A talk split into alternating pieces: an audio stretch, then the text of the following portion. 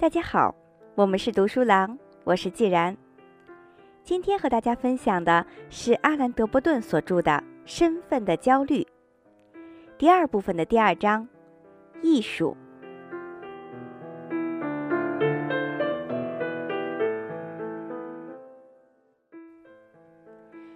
艺术到底有何用处呢？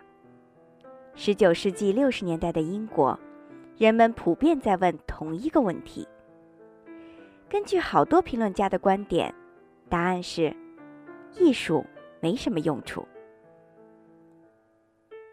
并非是艺术建造了大型工业城市，修筑了铁路，挖掘了运河，扩张了帝国，或使英国在世界各国中遥遥领先。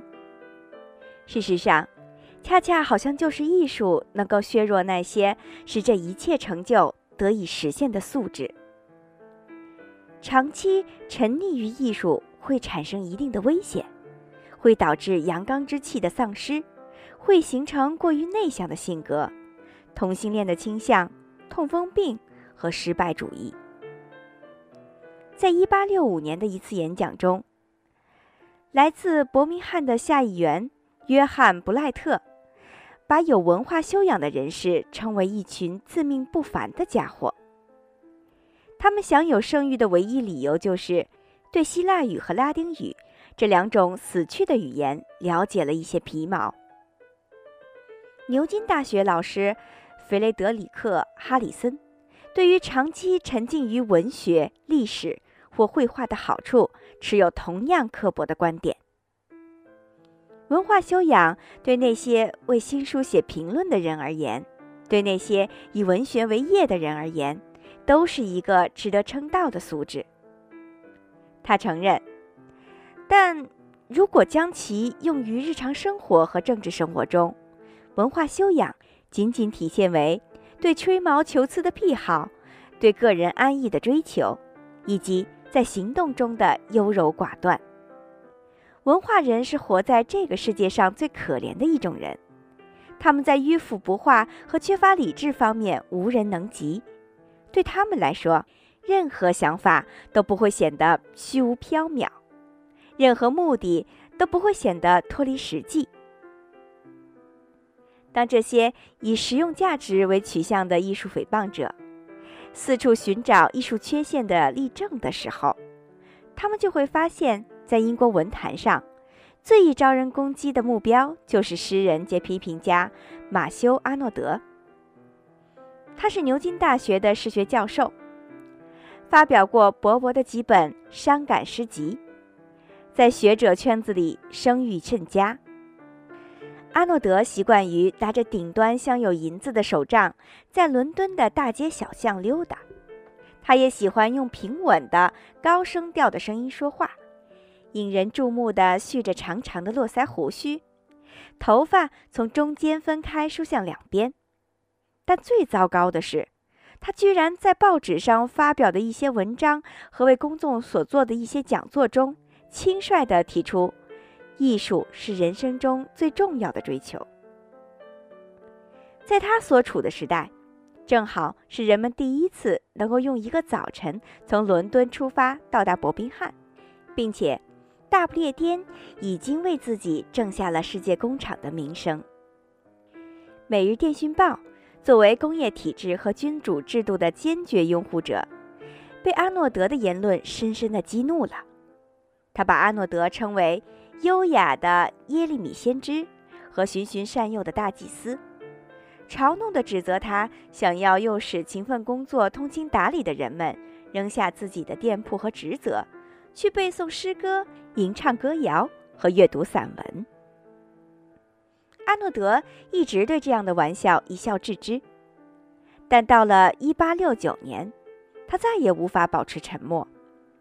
因此动笔写了一本书，来系统地讲述他所坚持认为的艺术的目的和艺术为何在人类生活中举足轻重，甚至对发明了折叠雨伞和蒸汽机的一代人来说依然如此。阿诺德在他的《文化与无政府状态》一书开始，就列举了种种加诸于艺术的责难，他说，在大多数人看来，艺术微不足道，别无所长，仅仅是涂抹在人类伤痛上的加了香料的油膏，是为优雅的懒惰迟钝状态大做宣传的宗教，而且使他的信徒拒绝致力于消除罪恶。艺术的缺陷经常被概括为脱离实际，或者，如同很多批评家熟悉的说法一样。都是胡言乱语、不可理喻的。阿诺德认为，伟大的艺术作品绝对不是不可理喻的胡言乱语，而是一种途径。这种途径可以帮助我们解决生活中隐藏在心灵深处的紧张和焦虑。不管艺术对《每日电讯报》的年轻名流来说何等的脱离实际，它提供给我们的不是其他。而是对生存中的缺陷的解释和解决方法。仔细研读伟大艺术家的作品，阿诺德认为，你会发现他们致力于消除人类的错误，澄清人类的混乱，降低人类的痛苦。阿诺德说，所有伟大艺术家都心怀着一种愿望，使这个世界变得比他原来的状态更加美好，更加幸福。他们很可能没有使用明确的政治语言来表达自己这种愿望，他们或许根本没有意识到自己有此种愿望，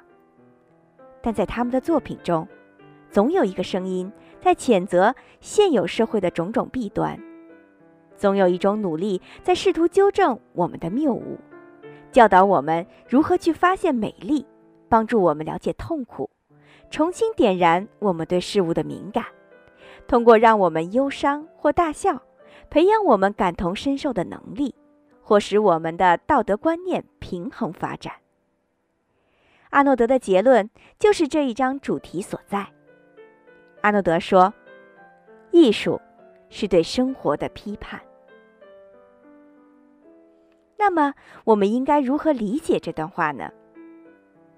或许，首先所能想到的最明显的理由就是生活。是一个需要批判的现象。我们犯有原罪，具有各种缺陷，每时每刻都有犯错误的危险。例如，对错误的目标进行顶礼膜拜，对自己愚昧无知，对他人一味误解，毫无必要的满怀忧虑或者贪欲重重，以及让虚荣和错误蒙蔽了自己的本性。艺术作品。比如小说、诗歌、戏剧、绘画或者电影，可装可携，能够在不知不觉当中潜移默化地向我们揭示我们的生活状态。它们有助于引导我们更正确、更审慎、更理智地理解世界。鉴于最需要批判的莫过于我们对身份以及如何获取身份的态度，因此我们。就会毫不奇怪地发现，古今中外有众多的艺术家通过各种作品，对人们在社会中获得地位的方式提出质疑。艺术史充满了对身份体系的不满，这种不满可以是讥讽的、愤怒的、抒情的、沮丧的，或者幽默的。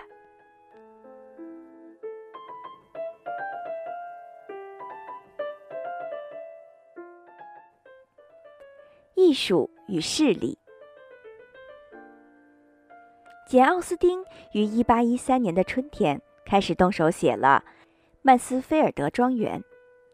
次年完成发表。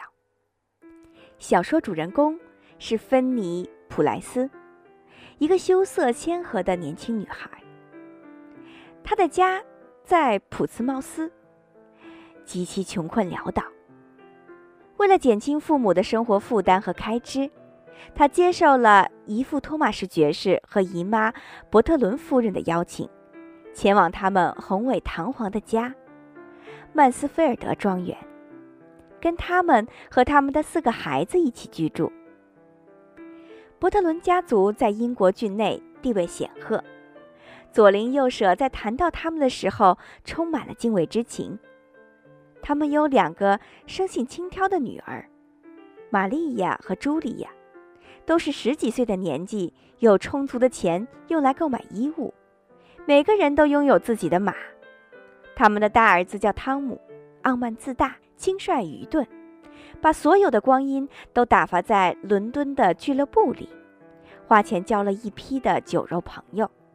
期待着父亲早点死去，这样他就可以继承家业和爵位。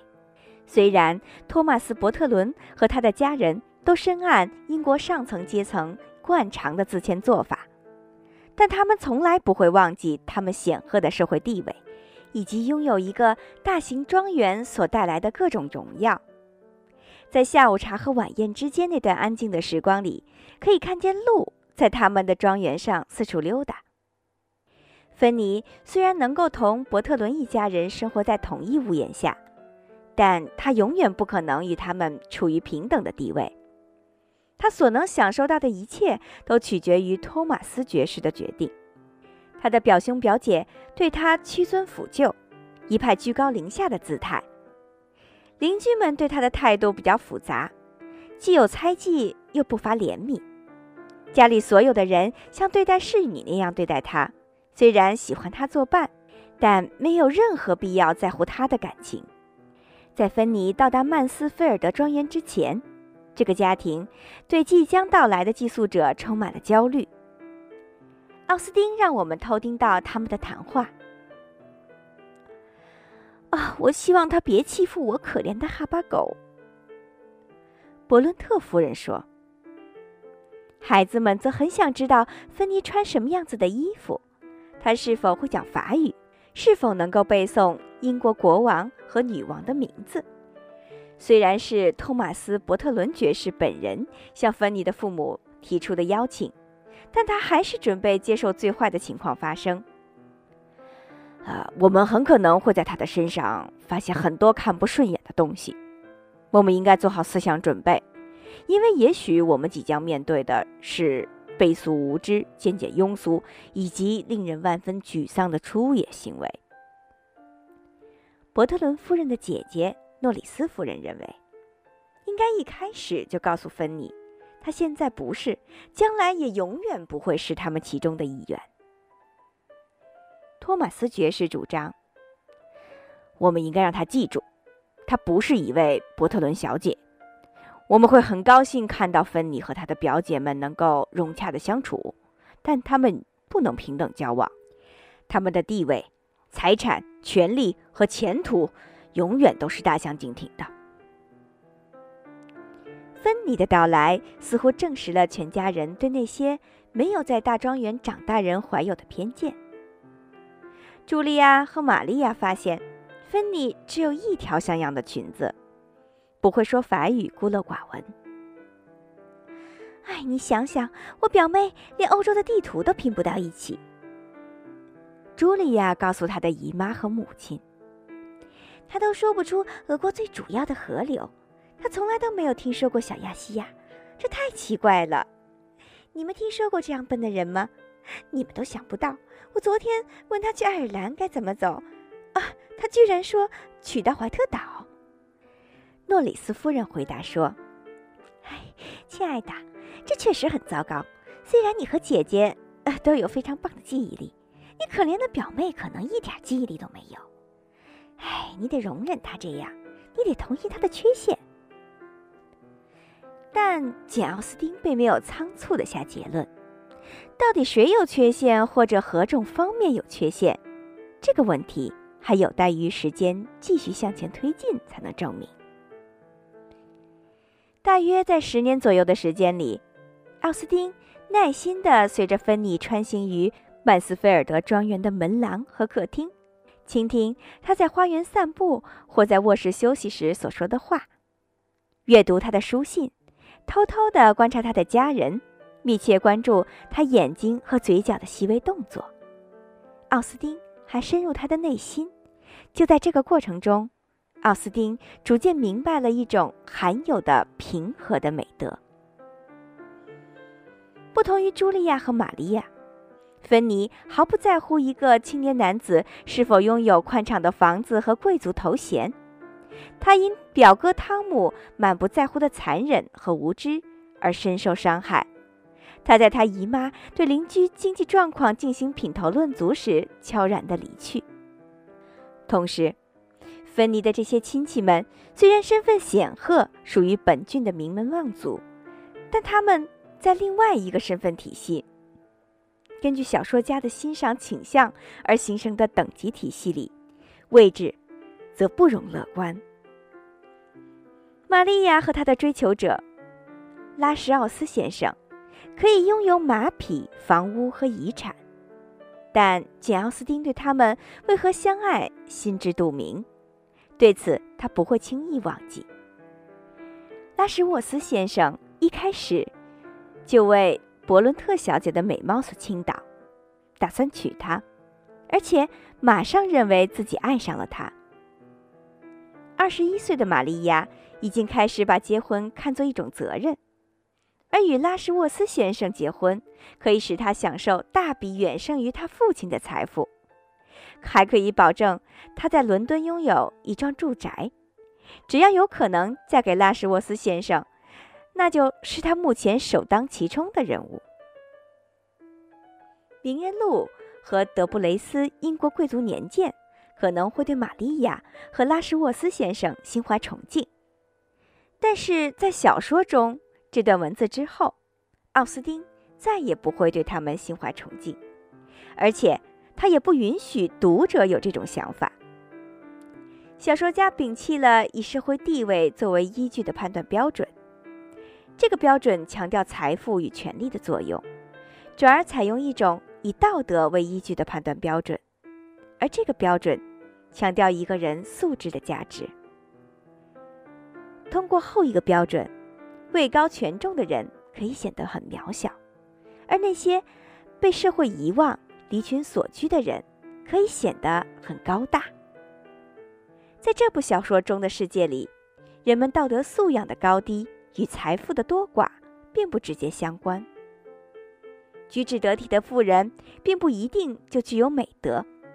而缺乏正规教育的穷人也并不一定就缺乏美德。持有美德的人很可能是一个丑陋的跛腿的男孩，一个穷困潦倒的看门人，一个阁楼上的驼背，或对地理知识一无所知的女孩。芬妮固然没有华贵的衣服可以穿，也无钱可花，对法语一窍不通，但在曼斯菲尔德庄园临近结尾的时候。因为他高尚的灵魂，使他成为一个与众不同的人物。而家里的其他成员虽然具有贵族头衔，在社会上也各有建树，但在道德上却陷入了一片混乱。托马斯·伯特伦爵士让势力毁掉了他所有孩子的教育。他的两个女儿为钱嫁了人，各自为自己的决定付出了惨痛的感情代价。而他的妻子却变成了铁石心肠的人。曼斯菲尔德庄园的等级体系完全颠倒了。但奥斯汀并没有像一个说教者一样简单直接的宣扬他的等级体系，而是使用一个伟大小说家的技巧和幽默，使我们在不知不觉中支持了他的道德等级体系，而反对社会等级体系。他并没有直接告诉我们。他的区分人物优劣的标准为何极其重要，而是通过小说的娱乐性向我们展示了这一点。他安排故事情景使我们发笑，使各种手法让我们产生足够的兴趣，使我们想尽快结束晚饭去继续阅读。在读完《曼斯菲尔德庄园》之后，我们从奥斯丁的小说世界中出来，重新回到现实世界之中。我们会像他的小说中所教导的那样去待人接物，我们将学会辨认和避免贪婪、傲慢和狂妄，转而欣赏我们自己身上和他人身上的美德。奥斯汀的小说满载着他崇高的愿望，虽然众所周知，他谦逊地把自己的艺术创作称为。用非常细小的画笔在两英寸长的象牙上作画，虽然劳动很艰辛，但并不能对他人产生较大的影响。他的艺术创作是通过如其所说的对三四个处在乡下的家庭进行描绘分析，从而对我们的生活进行批判，进而改进我们的生活。并非只有奥斯丁有此崇高的愿望，几乎在每一部十九世纪和二十世纪的伟大小说中，我们都可以发现对标准的社会等级制度的攻击或质疑。这些小说往往摒弃了以财产和血统来判断人的标准，转而采用道德标准来衡量人物的优劣高下。小说中的男女主人公，只有在很少的情况下，才是德布雷特英国贵族年鉴或者名人录关注的人物。社会地位很高的人物，可以成为道德地位很低的人物；社会地位很低的人物，也可以成为道德地位很高的人物。在巴尔扎克的高老头中，我们喜欢的人物，绝对不是拥有镀金柴底的。宿旅馆中勉强度日的高老头，他年迈体衰，牙齿都已经脱落了。在哈代的无名的裘德中，我们尊敬的对象也不是那些大学里的师生们，而是那个生活窘迫、没有受过正规教育、整天在修理各个学院中的各种形状雕刻品的石匠。小说通过呈现被遗忘人群的生活。对占主导地位的等级观念，在想象的领域起到了抵制的作用。在小说中，整天忙于做饭的女仆可以是兰质慧心、品格高尚；而笑起来声音沙哑、拥有银矿的男爵，则可以是品格低下、尖酸刻薄的。如果我们经常忘记这些小说给我们的教导，那是因为只有在极少数的情况下。他人的美德才会通过外在的成就而体现出来，从而吸引我们普通的飘忽不定的注意力。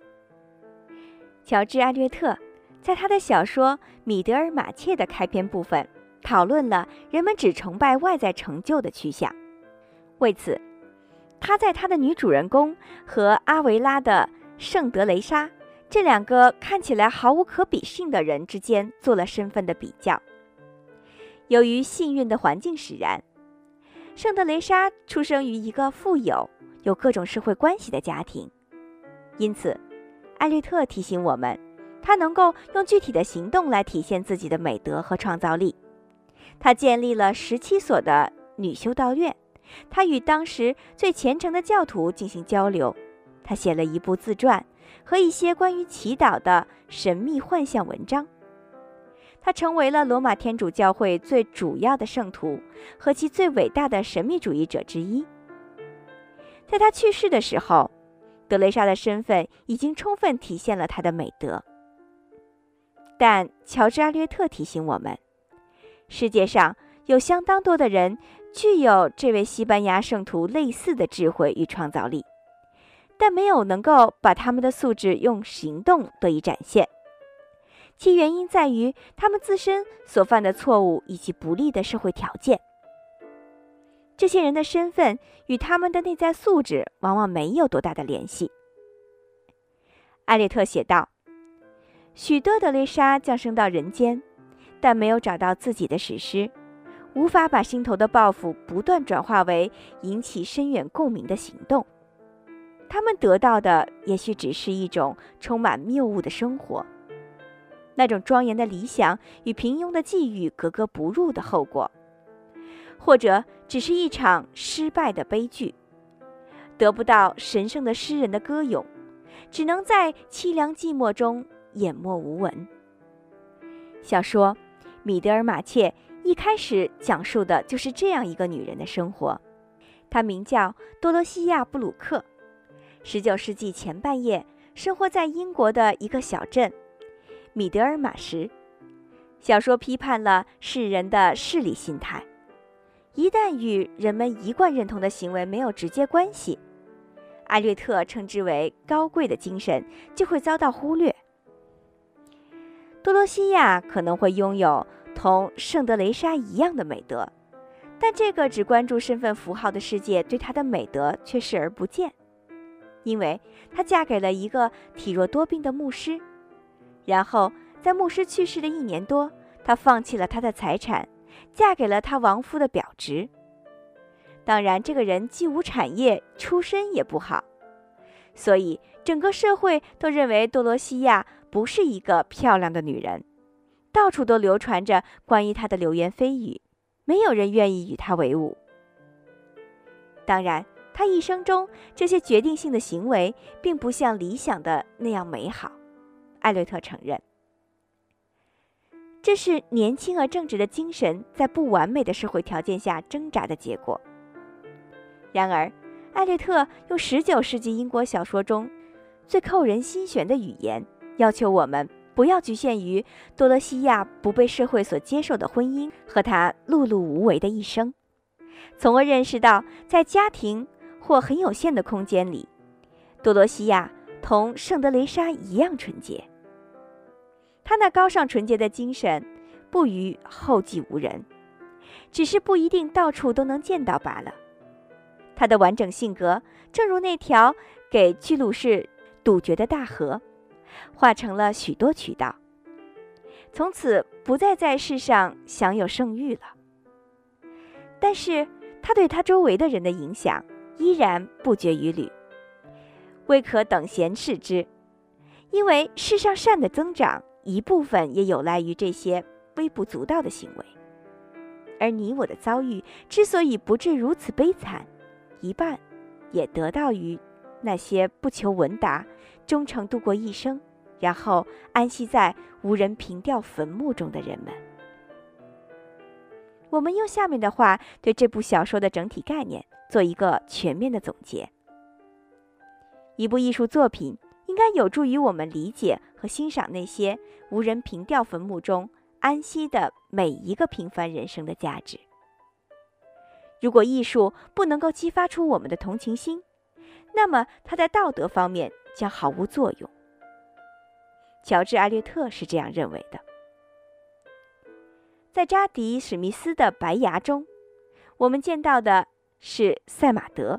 一个中年的孟加拉国人，在一家印度餐厅中做服务员。他的上司对他态度极其恶劣，他每天一直工作到凌晨三点钟。不得不侍候那些行为粗俗的顾客，这些顾客会很阔绰地赏他十五美分的小费。塞马德梦想着有一天能够重拾尊严，摆脱他的身份所带来的物质影响和心理影响。他渴望唤起他人对他内在价值的关注。然而，顾客很难发现他的内在价值，他们只是在点菜的时候抬头望他一下。他想象在自己的脖子上挂一块牌子，上面的字很大，大到全世界都可以看见。我不是一个服务员，我曾经是一个学生，一个科学家，一个军人。我的妻子叫阿尔萨娜，我们生活在伦敦东区，但我们想搬到北区去。我是一个穆斯林，但安拉已经抛弃了我，或者我已经抛弃了安拉。对此我并不确定。我有一个叫阿奇的朋友，还认识一些其他的人。我今年四十九，但当我走在大街上的时候，还是会有女人回头过来看我。当然，有时候而已。他从未拥有过这样一块牌子，但他得到了另外一样美好的东西，那就是小说家。赋予他表达自己思想的声音。萨马德生活于其中的整部小说，在一定意义上来说，就是一块巨大的牌子，而这块牌子将使读者从此以后很难再用一种随随便便、满不在乎、缺乏人性的语气要求服务员为自己订一份烤鸡。通过阅读此书，可以拓展我们的同情心，而且。这部小说的整个发展进程很可能就是一系列牌子，用来告诉这个世界：我不是一个服务员，一个离了婚的男人，一个通奸者，一个小偷，一个没有受过教育的人，一个古怪的小孩，一个杀人犯，一个罪犯，一个学校的失败者，或者一个生性腼腆、没有多少话为自己辩护的人。绘画也可以对这个世界用来衡量何人重要或何物重要的标准提出挑战。让·巴提斯特·夏尔丹在1746年画了一幅画，名为《病人的善事》。一位衣着朴素的妇人站在一间家具简陋的屋子里，充满耐心地为我们在画面上看不见的病人剥着鸡蛋。这是普通人生活中极为普通的一刻。为什么要选这些东西来作为绘画的素材呢？就他大多数的作品而言，批评家一致认为很难就选材的原因进行回答。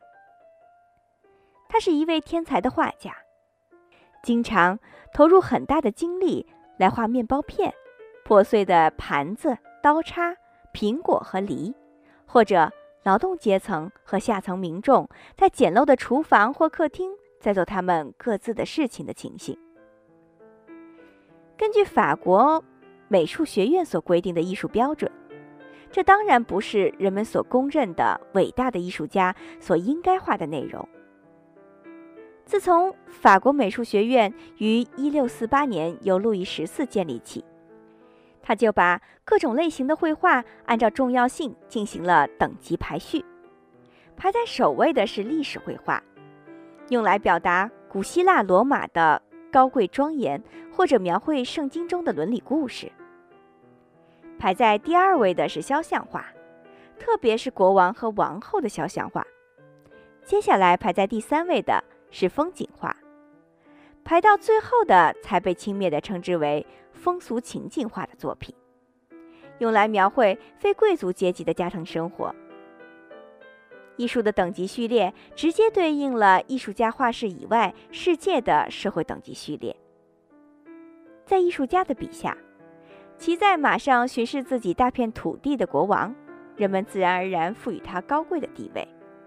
而正在剥鸡蛋的衣着朴素的妇女，根本不能望其项背。人们趋向于认为一个妇女的家务劳动，或者。一个沐浴在午后阳光中的破陶罐没有多大价值，但夏尔丹用他的艺术颠覆了这种看法。夏尔丹教导我们，一只梨可以像女人一样富有活力，一个水壶可以像宝石一样美丽动人。马塞尔·普鲁斯特在绘画史上。我们还可以找到为数不多的同夏尔丹具有同样创作原则的画家，发现为数不多可以纠正我们对重要性的习惯看法的作品。例如，威尔士画家托马斯·琼斯，他在1776年至1783年一直在意大利作画，首先到了罗马，然后在那不勒斯。就是在一七八二年的四月上旬，在那不勒斯，琼斯完成了可以跻身西方艺术史上最伟大的纸上油画行列的两幅作品：《那不勒斯的屋顶》和《那不勒斯的建筑》。琼斯描绘的情景，在地中海的小镇上处处可见。在这些小镇上，房屋沿着狭窄的街道紧紧地挤在一起。每家的房屋都挨着周围建筑物裸露的墙壁，在暖洋洋的午后，街道显得很安静。窗户半闭着，我们可以偶尔的看见一个在一间屋子里来回走动的妇女的轮廓，和另外一个房间里睡觉的男人的轮廓。有时候可以听见小孩子在叫。或者听见一位老太太在阳台上晾衣服时发出的悉悉嗦嗦的声音，看见阳台上装着锈迹斑斑的栏杆。琼斯给我们展现了这样的一个情形：在南方互相连接的墙壁上，强烈的光线照亮了因风雨吹打而变得斑斑驳驳的灰泥。光线勾勒出每一块凹陷的残缺的地方，就像渔夫饱经风霜的粗糙的双手一样。可以唤起我们对时光流逝的感慨。四季流转，一刻不停；单调沉寂的夏季炎热，让位于狂怒的冬季暴风雨，经过了一段似乎没完没了的时间。冬季的暴风雨也会被试探性的春季阳光所替代。琼斯笔下的石头和灰泥，充分地体现出了粘土、石灰和地中海山坡上坑洼不平的石块的质地。纷杂的建筑给我们留下了一个城市的印象。三教九流的人物在这个城市中生活，在每一个窗户后面，生活着积极向上的人，无聊乏味的人，游戏人生的人。以及走投无路的人，这些人物的复杂程度丝毫不亚于伟大小说中所塑造的人物的复杂程度。我们很少关注屋顶，我们的眼睛很容易被罗马寺庙和文艺复兴时期教堂的金碧辉煌所吸引。琼斯把被人遗忘的角落呈现出来，供我们思考，把它潜在的美表达出来。使它能够被人看见，从而，我们对幸福的理解当中再也不会认为南方的屋顶毫无价值了。十九世纪丹麦画家克里斯滕·克布克，是另外一个对我们的价值判断标准提出质疑的伟大艺术家。在一八三二年到一八三八年期间，克布克在他的家乡哥本哈根四处游历。参观了当地的郊区、街道和花园。他的一幅画上是一个夏日的下午，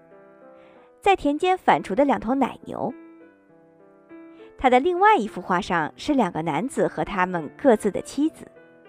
他们正在从湖边的小帆船上下来。此时天色已晚，夜幕迟迟不肯笼罩大地，最后。一色天光漂浮在空旷的天地间，似乎永不逝去。这些光线预示着一个宁静的夜晚，人们在这个夜晚中可以不用关窗户，也可以铺一条毯子睡在外面的草地上。他是在城堡的屋顶上观测到这一切，直直地向前望去，可以看见排列整齐的田野、花园和耕地。这是一幅井然有序的社会图画。他们在平淡的生活中获得乐趣，过着怡然自得的生活。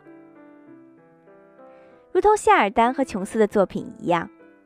科布赫的作品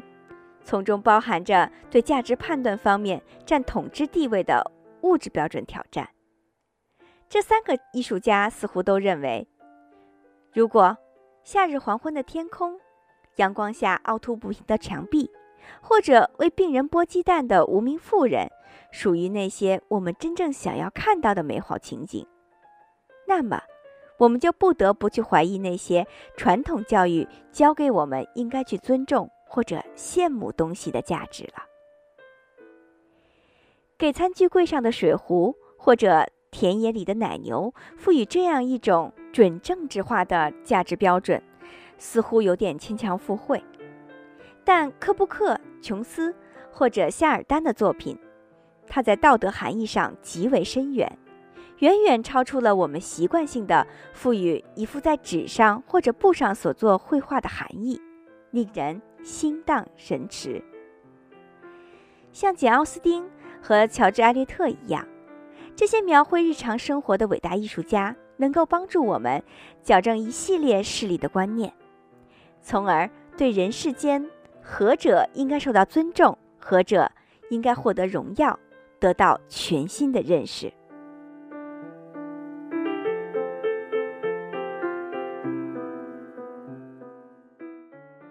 今天就为大家分享到这里，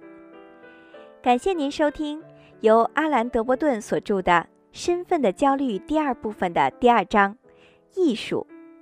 在下一小节中。我们继续为大家介绍艺术对身份的焦虑所起到的作用，其中包括悲剧和漫画。